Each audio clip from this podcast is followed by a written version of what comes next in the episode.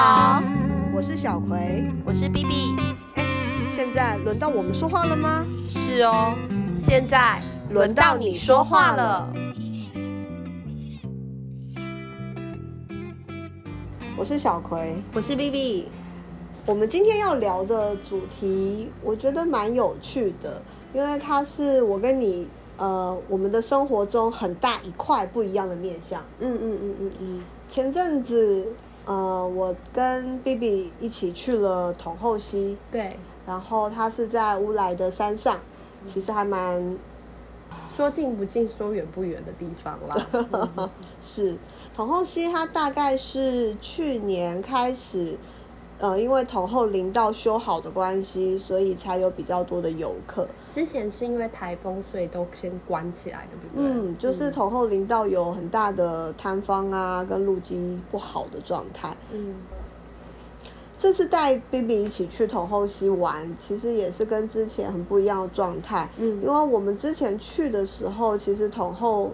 那边非常的少人，真的啊，嗯，就不像我们这一次，好像有很多的大人带小孩，一满满都是车啊，嗯，对啊，然后还会在那个西中央唱卡拉 OK，把我们都吓傻了，一个一大台的卡拉 OK 在唱歌，真的是蛮屌，然后还有很大的游泳圈在那边，我就想说，哇，这是什么室外游泳池吗？对，这是一个室外的游乐场，这样，对对对对对，嗯。嗯。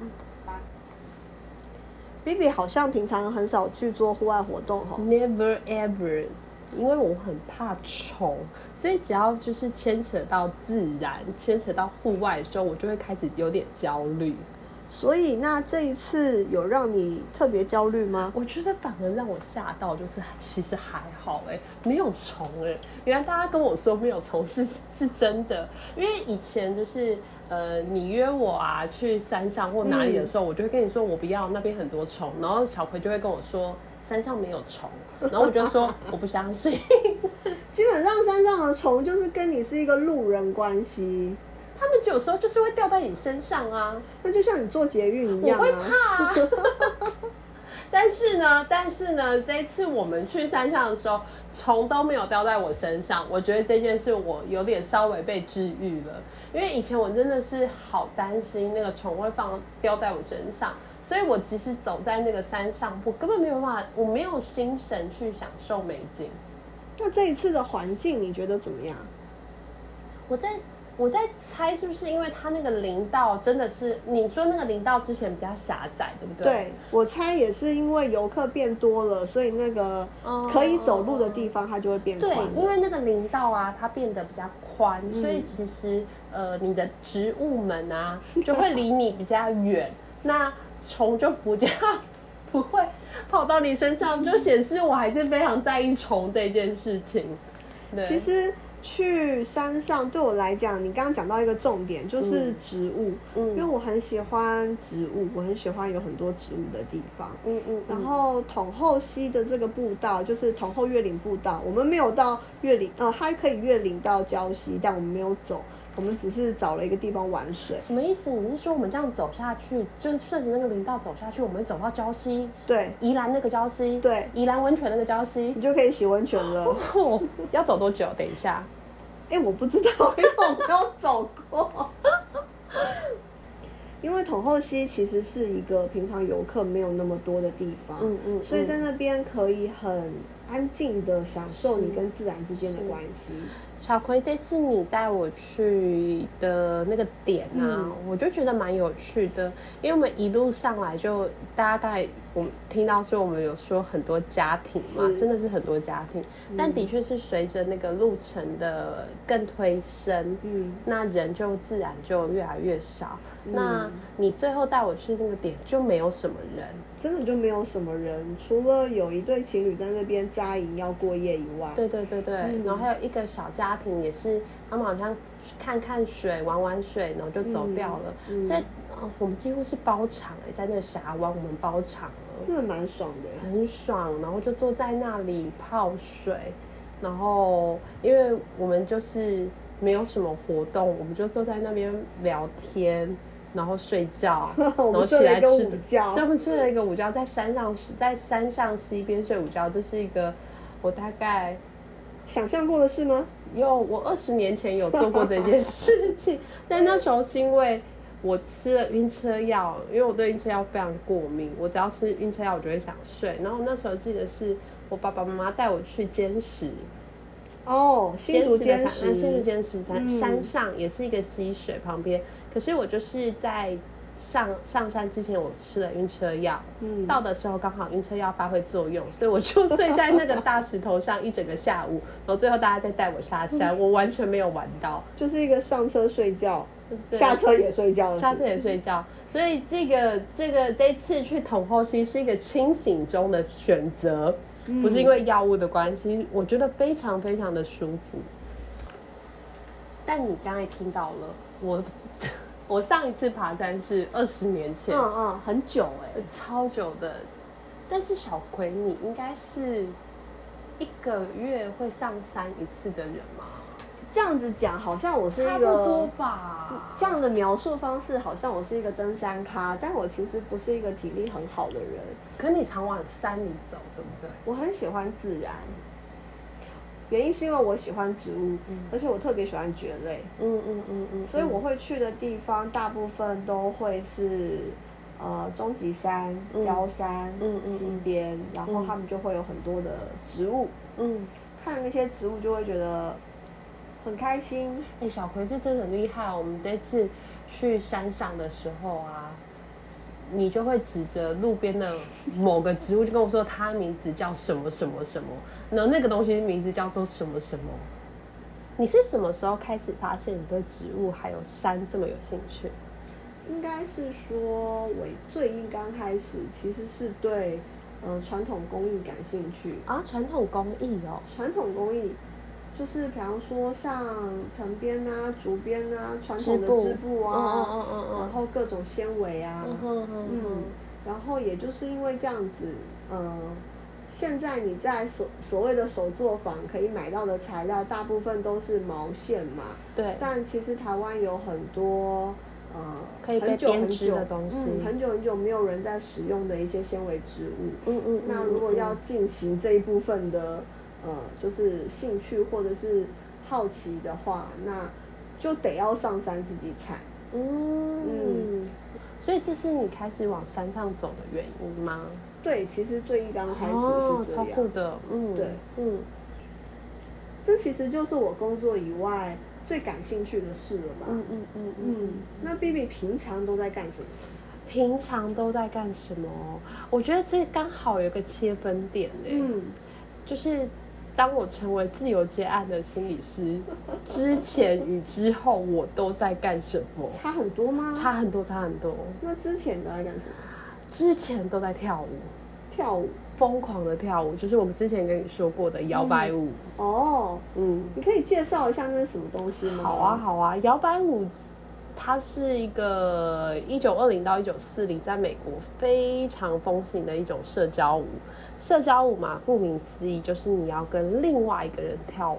我要跟另外一个人跳舞。对对对对，但是这个舞呢，又不像是所谓的国标一样这么的要练，然后要应要要要求要有舞伴。嗯。社交舞是很 casual、很随意的，所以就是你到了那个 party 当场，你就看当下有哪些人，你就去问他说你要不要跳舞，就可以一起跳舞。因为它其实规则很简单，它只有一个一些呃很简单的规则，然后接下来就是互动的游戏。但如果是我的话，我根本没有办法想象我要去问别人说，嗯，你你。你你想要跟跟我跟我跳舞吗？哎，我一开始也是超级无敌紧张的，真的，嗯，就是那样子的人际互动会很焦虑，很焦虑，很焦虑。但是在这个场子混久了以后，因为其实台北跳就是台湾跳社交舞的人并不多，嗯，所以跳到最后大家都认识彼此了，哦，就比较像是比较舒服的一个社交。呃，在外面一点的社交圈，然后你可以在那里做一些你平常不会做的事情，比如说跳舞啊，或者是问人家要不要跳舞，问人家要不要跳舞啊，或者是答应别人问你要不要跳舞啊。对啊，对啊，如果人家问我要不要跳舞的话，我觉得我对于这件事情就会有很多的障碍，比方说我跳的好不好，哦，或者是对，是或者是对跳舞就会有一种，就是对有舞伴的跳舞会有一种想象，是我会不会踩到他的脚？所以摇摆舞的规则它会是什么？嗯，这真的超难讲，因为它是一个，嗯，用自己身体去读对方的暗示哦，然后用自己的身体去给对方暗示，说我想要做什么，然后你要从暗示之中去读对方要做什么。其实说实在吼，就是我们智商中常常讲的非语言讯息。我觉得。你刚刚这样讲的时候，我就觉得超有趣的呀！真的吗？真的吗？有时候甚至是一个眼神哦，就是用眼神告诉对方你要干嘛。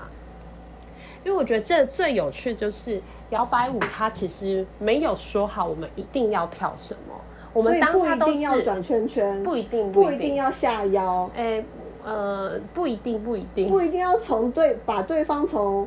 大腿间拉出来，大腿间拉出来，你到底看的是什么舞蹈？真的是摇摆舞吗？虽然你刚才讲的一些画面，我的确都可以想到某些动作，但真的是不一定要那样。嗯，呃，可是我觉得这个摇摆舞那时候很吸引我的，就是好像没有一定要干嘛，然后我们可以透过我们彼此的非语言信息去沟通，然后去感觉到对方想做什么，然后有时候你想要做的东西，你。送出了一些暗示，然后对方读到了，然后他就陪你一起玩这件事情，我就觉得哇，好迷人，好有趣哦。然后甚至是在对方的呃互动之中哦，你就会激荡出新的想法，然后就跳出一些你从来没有想过的东西。所以这样子的呃社交的人际关系其实非常的有趣哎，就是他看起来好像不熟，但你们创造了一些只有当下才可以去到的境界哈。我们这个舞的发扬者不是不是创造者，是发扬者，叫做 Frankie Manny。嗯，他对这个舞有一个非常浪漫的诠释。是，他说这个舞就好像你谈了三分钟的恋爱啊！你要来谈三分钟的恋爱吗？好像蛮不错的，可能比滑听的好多了。哎，我曾经。当过教大家谈三分钟恋爱的老师，哎，真的，我那时候真的是疯狂到还当了老师。所以你还当过跳舞的老师？对，我还当过 swing dancer 的老师，好厉害哦。对，没有没有没有没有没有，就是，哎，就是刚好有这个机会，那教师就邀请我说要不要教舞，然后觉得哎好像可以哦，我们就试着教教看这样子。所以我觉得对于。当行动心理师之前呢我，这是一个非常完美的社交行动。嗯，因为，呃，你白天就是有一个专任工作啊，然后在晚上的时候，你可能就是想放松啊，跟人好好相处，但又不想要这么的走心。对，其实其实没有很想走心，就是想要玩一下，谈一下好几个三分钟的恋爱。然后就好好的放松，然后享受音乐，就可以谈好几个三分钟的恋爱，然后好像生活也就这样过去了，就蛮开心的。那那时候真的蛮疯狂，就是我们一群人会练舞练到十二点，练到十二点，对，很像明天不用上班，然 后然后大家都不是没有没有走，然后就是在那边，我们那时候就会在什么华山的木地板啊，松烟的木地板那边跳舞。我好难想象这样子的呃人际关系也会带来一种舒服的感受耶。我也觉得蛮有趣的，就是浅浅的。那所以呃跳了这么久的舞，然后也教了一段时间的舞，那为什么后来就会呃？因为我认识你的时候，其实你已经没有在跳舞了嘛，比较少，比较少，比较少。所以最近都在干什么？最近的下。工作之外都在干？我以为你要说最近的下场是什么？我要说下班下班。最近下班之后就跑去健身，跑去运动。是，一来是因为跳舞的时间大部分都在晚上，嗯，可是晚上的时候我们很多会议啊，然后要工作啊，或是要准备演讲啊，嗯，就是工作太多了，我实在是没有办法花。这么多的时间在跳舞或练舞上，我会我会很焦虑啦，因为我没有办法享受，就是自在的享受那个三分钟的恋爱，我谈不起。我就一直在想说，我现在花三分钟恋爱，但我的 PowerPoint 还没做完，我觉得太焦虑了。那恋爱的成本真的好高，太高了，太高了，我觉得一直很焦虑，所以我现在其实是去健身。嗯，就是是去健身房吗？对，我去健身房健身，去做重训吗？去做重训，就是要就是什么抬起一些东西啊，壶铃啊，甩来甩去啊。对对对，我我没有用过壶铃，但是哑铃蛮哑铃是我的好朋友啦。对对对，那我现在比较常就是去健身，然后去做一些有氧运动这样子。所以你是那种就是很想要有翘有蜜桃臀的女生？我觉得。也不能说不是哎，怎么办？因为你看嘛，我现在是刚出来当行动工作者，是一年半。嗯，我前一年是没有在，几乎没有在做什么运动的，只有偶尔去跳跳舞。但是对比你之前的运动量那么大的话，那这个转变一定会让身体很不舒服吧？我一定会变胖啊！哎，我跟你说，穿衣服真的，一看就灾样呢。就当我发现的时候，事态已经有点失控了。就是我就觉得每一件衣服穿起来都不好看，这样演讲我会很焦虑，因为我也是一个需要外在形象，就是让我觉得安心的时候，我会表现的比较好的人。啊，我们需要一点自信。对对对对，我至少我在外面跑工作的时候，哎呀，至少我希望我看起来很好看之类的。那我不会演哦，这真的是我重新回到健身房的原因之一，因为我就觉得大事不对，不大对劲啊，这个身体的状态不大对劲。所以第二个原因是什么啊？第二个原因呢，我觉得跟之前小葵你在分享那个山上的经验有点像，是很像是跟自己对话的过程。我待会也想请你讲讲山上的经验。你先讲怎么跟自己对话啦。我觉得啊，每次啊，在那个重训的过程中啊，你就在跟你的肌肉对话，你在感，因为你知道，在那个重训的过程，你要拿很重的东西，要推开很重的东西，你是很有感挫折吗？对，但是你同时你会感受到你的肌肉，你会很明显的感受到你的肌肉，譬如说你会酸，你会觉得很很用力，或是你就会感觉它在发地。那这个感觉就是你在那一刹那中，你真的是感觉到自己的肌肉在那里。你其实没有什么其他的想法，你就是感觉到自己的肌肉在这里，然后你试着帮助自己的肌肉再多做一点点。那你的肌肉很 right here right now 哎，超此时此刻的，就只有你与你的肌肉在那里。哎，你不觉得这样很放松吗？那是一个很私密的感觉，很很 personal 的经验。嗯。而且，嗯，每一次当你与你的肌肉共同打败了一些你本来做不到的事情的时候，你就觉得很快乐哎。譬如说上超越的感觉，对对对对。譬如说上上个礼拜你可能举的是四点五公斤，嗯，然后这礼拜你能够举起五公斤，嗯，或者是六公斤的东西的时候，你就觉得哇，我好像变强壮了。这就是为什么在健身房的那一些人，他们都很喜欢摸摸自己的肌肉，说你做的很棒。我我这我就不知道，因为我没有去问过他们。那你有摸过自己的吗？我因为因为我很难练，你知道？我觉得女生练练肌肉要练到有我我。这也不知道是不是我自己的偏见，或是我自己的基础知识不够。嗯，但是我觉得我练，我们练起来其实没有那么快。女生练肌肉没有那么快，我们身体不是一个习惯。女生的身体就是容易储藏的是脂肪，而不是肌肉。所以我很有感觉啦，这我很有感觉，储藏脂肪这部分。所以我们。我觉得女生练形状练出来没有那么快，嗯，所以我比较不会去摸它，但是我会觉得那个酸还有或是那个痛的感觉是蛮与你同在的，嗯，比较像是你努力过的过程，这件事让人很安心哎，而且他也提醒了，就是你的身体在那边，嘿嘿嘿嘿，然后你们经历过什么事？对，而且你们一起经历了一个你觉得本来做不到的事情，因为真的吼，像我今天啊。我今天练的是硬举，嗯，我今天跟我朋友一起学了硬举，嗯，然后我就从不会到我能够开始去控制我的臀肌在哪里啊？我的我的腰椎在哪里啊？然后我的肩膀可以不要耸肩呐，然后我可以控制自己从脚发力，然后让我自己把那个杠举起来。其实我举的只是空杠，你知道吗？真的是空杠，是没有磅数的那种。没有没有没有那个，就是它就是一根东西在这边，然后它没有。我们是举那个加重的。对，我没有没有我没有没有加那个杠片。好，好，那个东西叫杠片。好，我学到了。嗯。我我没有加那个钢片，我其实只是在举空杠哎。可是对我来讲还是很开心，就是我觉得重点并不是我今天能够做多少，而是说我从不会到会，我从无法控制我自己的身体到我知道怎么去控制我的身体。我觉得那个带给我很大很大的满足跟成就感，甚至这个满足跟成就感的经验，它会蔓延到我的生活里面，那就会让人一种。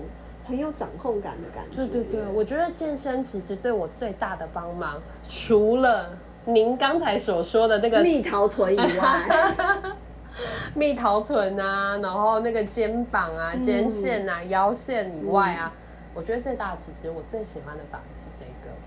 也就是之前听你说到这一个，我才开始去想，说我是不是也有可能。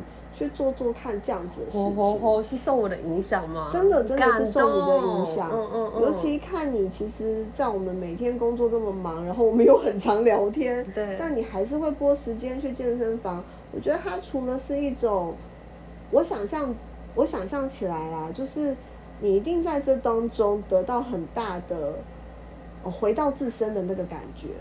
嗯，那我觉得它在我们这种。就是生活状态、工作状态里面，它就会是一个很大的休息嘛，对不对？对，我觉得在那一刻，你真的只能照顾自己的身体，你没办法想工作喽。嗯嗯，因为我有一点点工作狂，我有时候工作起来真是没日没夜，所以那个真的是一个强迫关机的过程，因为你也没有办法想方案啦，你就赶快把那个哦这个组数。好辛苦，赶快把它做完，剩下最后三下把它举完就好了。这样子，我觉得这东西它跟我在山上的感觉很像，就是就是你去山上嘛，然后通常有的时候你去爬大山，手机就会收不到讯号，嗯，你就会强迫自己关机，就是你有再多的，就是呃记录没写啊。什么方案没写啊，信没回啊，就是在那一段时间里面都不重要了，嗯嗯，因为你只能好好的爬这一次山，嗯嗯嗯嗯，而且爬山其实也需要很大的专注力，对我来讲啦，因为我我其实很容易有高山反应，嗯嗯，然后在这个过程里面，除了要观察自己的高山反应以外，然后也要衡量自己的体力，嗯。嗯，那那它也就会是一个，嗯，其实也是一个很跟自己同在的过程。嗯嗯嗯嗯嗯，我觉得听起来好亲密哦，很亲密哦。走在那个山上，你好像是跟自己在对话，然后跟这个山在对话的感觉。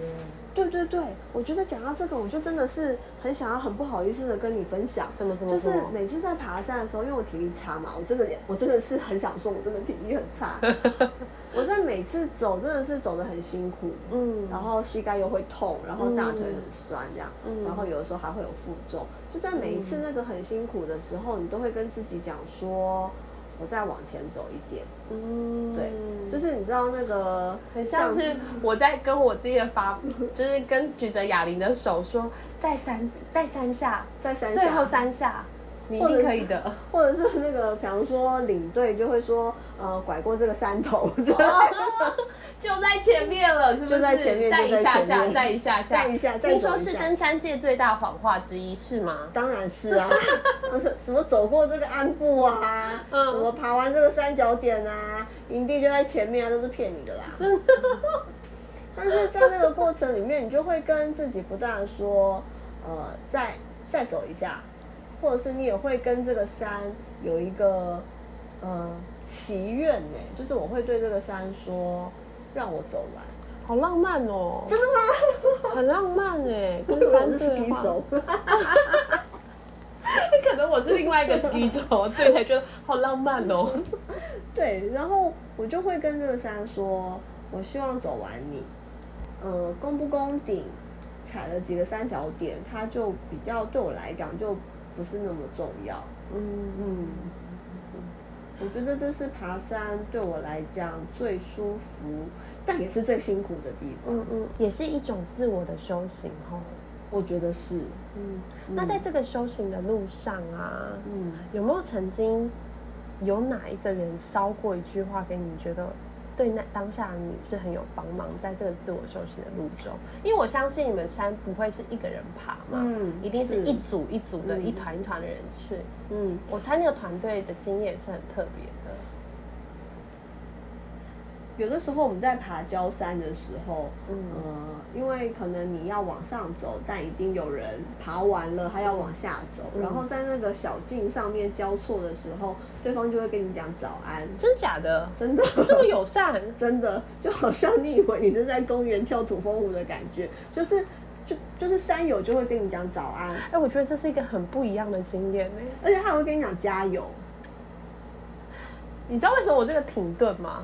我想问你，这是我想问你的地方。你在健身房，就大家觉得那么辛苦，你不会对人家说：“哎，加油！” 超奇怪的，这就是我刚才就是说，真的假的？真的，真的，真的。因为你知道，健身房是一个又一个的小星球，就是我们彼此不相会哦，顶多相会就是，请问你还有几组？你用完了吗？你快用完了吗？这样，那我可以跟你合作。我们顶多的相会是我们一起共用那个器材。然后我休息的时候换你做，你你休息的时候换我做，然后做完以后我给你点个头就离开。所以它跟跳舞很不一样哎。对啊，很不一样的世界哦。就是我觉得好像当了行动之后，我需要是一个这样的时间，就是我要关机了，我们要讲不跟别人来往。对，就像你刚才在讲那个早安经验，我真是无法想象。当我举完以后，然后就经过旁边还在举的人，就跟他说加油，超怪的。或者是有人跟我讲，我会看着他想说谢谢谢你。我在山上也有听过，呃，同行的朋友他有说，刚刚有一个人跟他。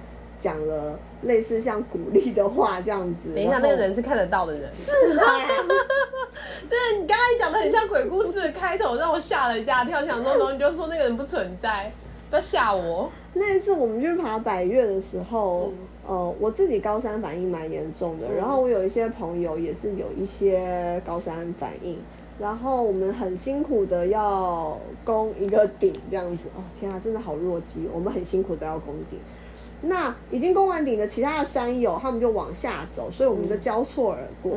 他们就看见我们这一行人，就是爬的气喘吁吁，真的快要不行，真的是快要不行了。哦，就跟我们其中一个朋友说：“深呼吸，你就会走得到。”好有智慧的话哦，山上哲学家啊，真的哎，这句话用在各种状态中都可以吧？所以。这样子的一个经验，我就会发现山上有的时候交错而过的那一些人，就他们其实真的满怀善意耶。嗯，然后他们也会很鼓励，呃，在同样一条路径上的人，不管你走得快、走得慢、走得比他前面、走得比他后面，很温柔的跟你说都会到的。他都会希望你自己，就是你好好的走完自己的这一趟旅程。哦，嗯。很善良、很亲密又很很有距离的一个问候，哎，很安全的距离。对啊，很有 趣的经验哎，这真的是在健身房里比较没有的那个体会。因为如果有人突然来亲近我啊，大概是教练要行销课程之类的，我都会觉得要不要买我们买五送一的课程啊？嗯，对，然后说有人这样带着你。对，有人带着你练吗？那你要不要考虑一下我们的课程？这时候我都只能就是戴上耳机装忙，抱歉了，教练。这样，在山上就很少有人说你要不要来跟我们的团呐？不太可能。我们现在有买三团送一团。你买你买三包干燥饭送你一包干燥饭，在山上就真的比较少这样子。嗯嗯嗯，因为。如果像之前就是像之前爬百越的经验，呃，因为我们是自主团嘛，我们比较不是跟商业团，所以呃，它除了在，我觉得爬山除了是一个经历跟自我的关系以外，它其实那个团队关系也占据这个旅程很重要的部分。怎么说啊？因为我不知道什么是团队，就是我没有跟过山的团队，那是什么意思？因为爬山的团队的话，它其实，呃，基本上我们就会俗称所谓的团进团出啦，就是大家会一起上，然后也会希望大家一起撤。哦。如果碰到什么样状况的话，基本上就是不会有人落落单的这样子的意思。因为在山上落单其实风险蛮大的嘛。嗯。那。在这种状况下，你好像被绑在团队里面，但是你最需要的事情其实是把自己照顾好。嗯，哦，有趣的经验。对，他就是既是自己也是大家。哎，有点像我们在智商里面谈的那种最完美的境界。怎么说？就是我们同时是在关系里，但我们也同时保有自己。哦天啊，超级个体化，是不是？是不是？Oh my god！嗯，所以我觉得。能够爬山的人，我猜他们的心理素质，我自己想象的啦。我觉得他们的心理素质应该都会蛮强大的。那个强大不只是说，呃，我一定爬上去，我一定跟我聊顶。他甚至很多是耐得住，只有自己懂得那一些辛苦。嗯哼嗯，然后甚至是要承认自己不行了，对不对？哎，对，是。我觉得这个是很难的事情。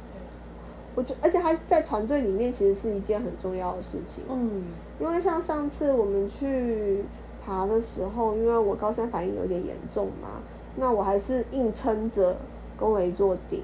但我们整队下山，然后一起去吃庆功宴的时候，其实就狠狠的被检讨。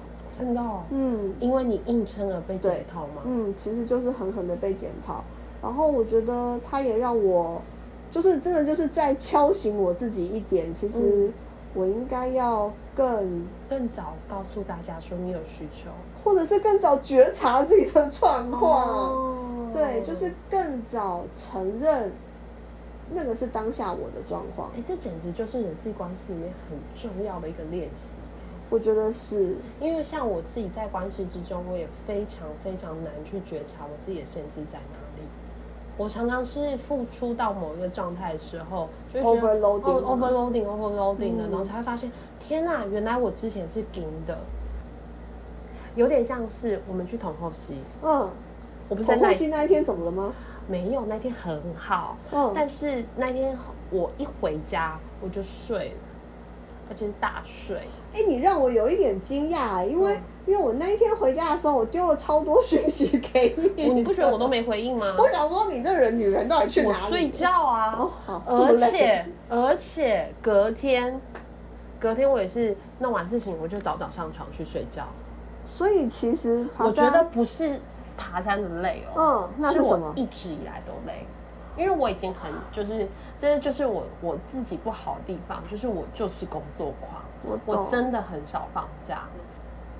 那天是好久以来，我终于没有想工作，而且是我们是大块的时间没有想工作。是平常可能是两三个小时不想工作，我去看电影啊，我去我去逛个街啊什么之类的，刷一下剧啊。对对对对对对。但是那一天是第一次，就是一整天我几乎都没有在想工作。嗯，我觉得很舒服。因为只担心虫啊。对，我只担心虫。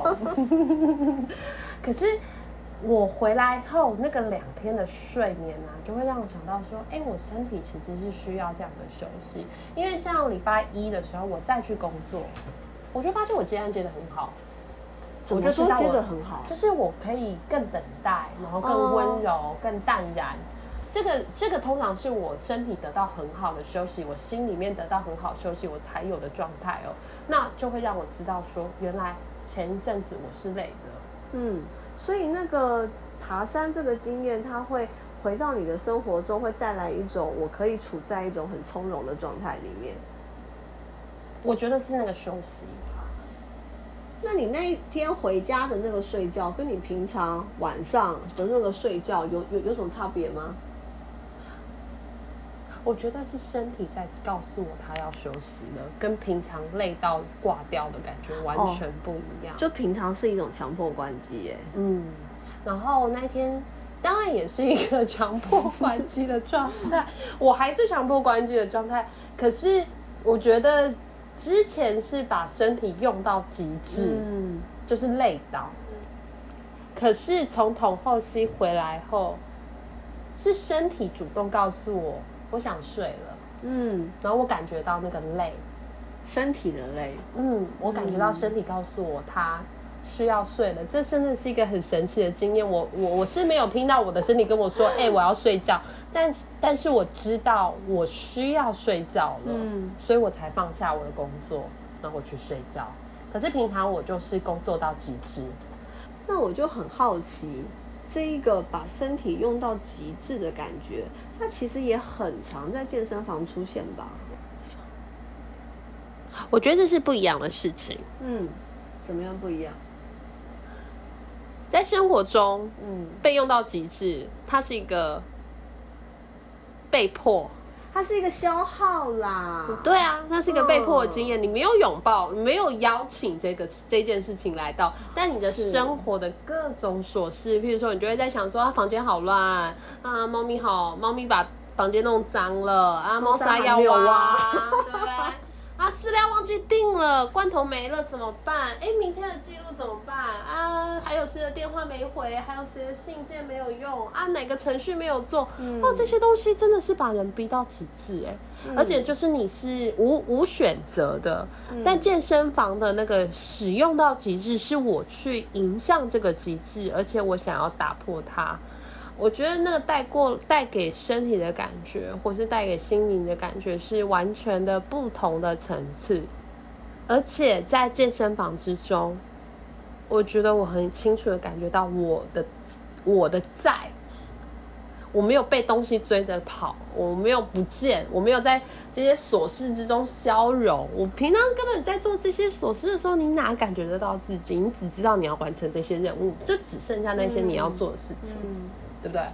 是，嗯，所以健身房的极致，它让你觉得，呃，那个掌控感是来自于我跟身体同在的主体性在我这边，我的那个主体性很清楚，就是因为就是你在负重嘛，然后你在那里想要推动那个东西啊，然后你快做不到了，然后你跟你自己说没事，你就剩两下，我可以的。然后哦，我觉得还有一个很有趣的经验哦，嗯，呼吸。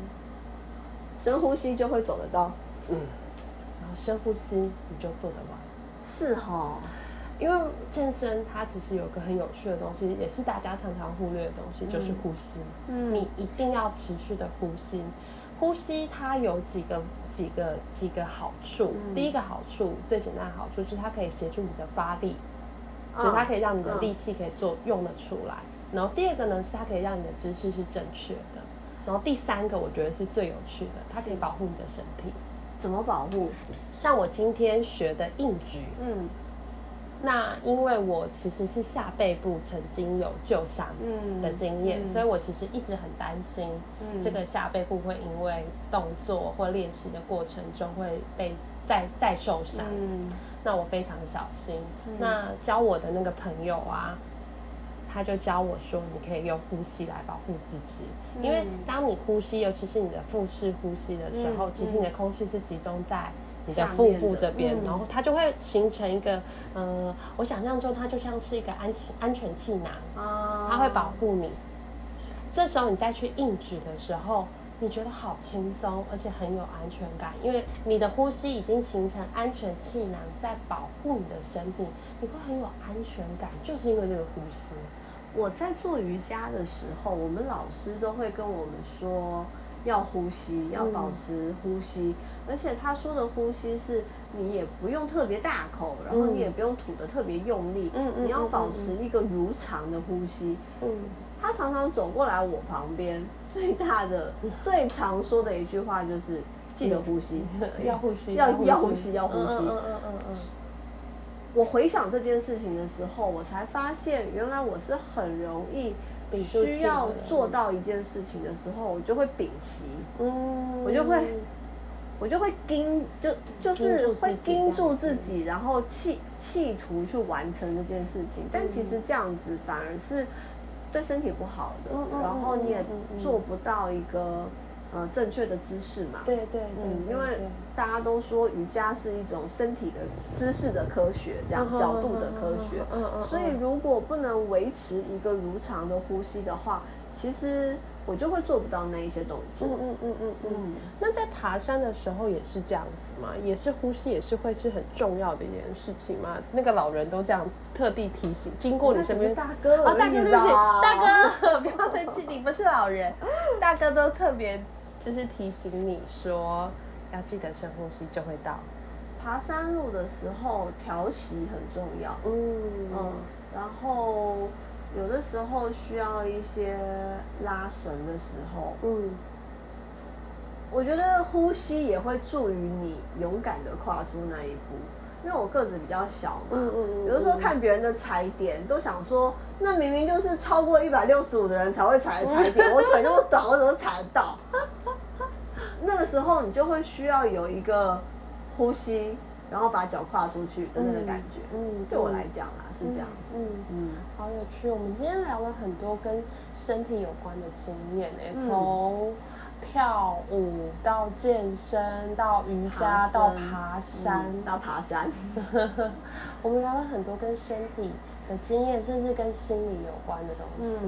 嗯，我觉得蛮有趣的。嗯嗯嗯。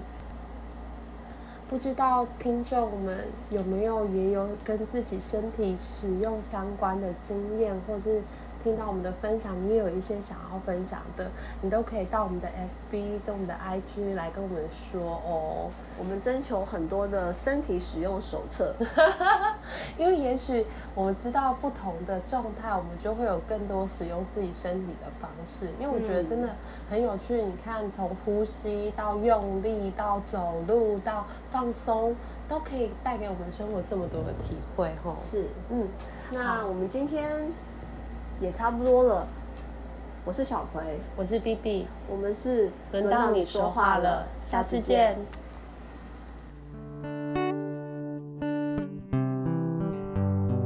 我不知道那叫什么，我也不知道那叫什么，大家一定知道旁边那个圆圆的两黑黑的两杠片呐。哦，杠片。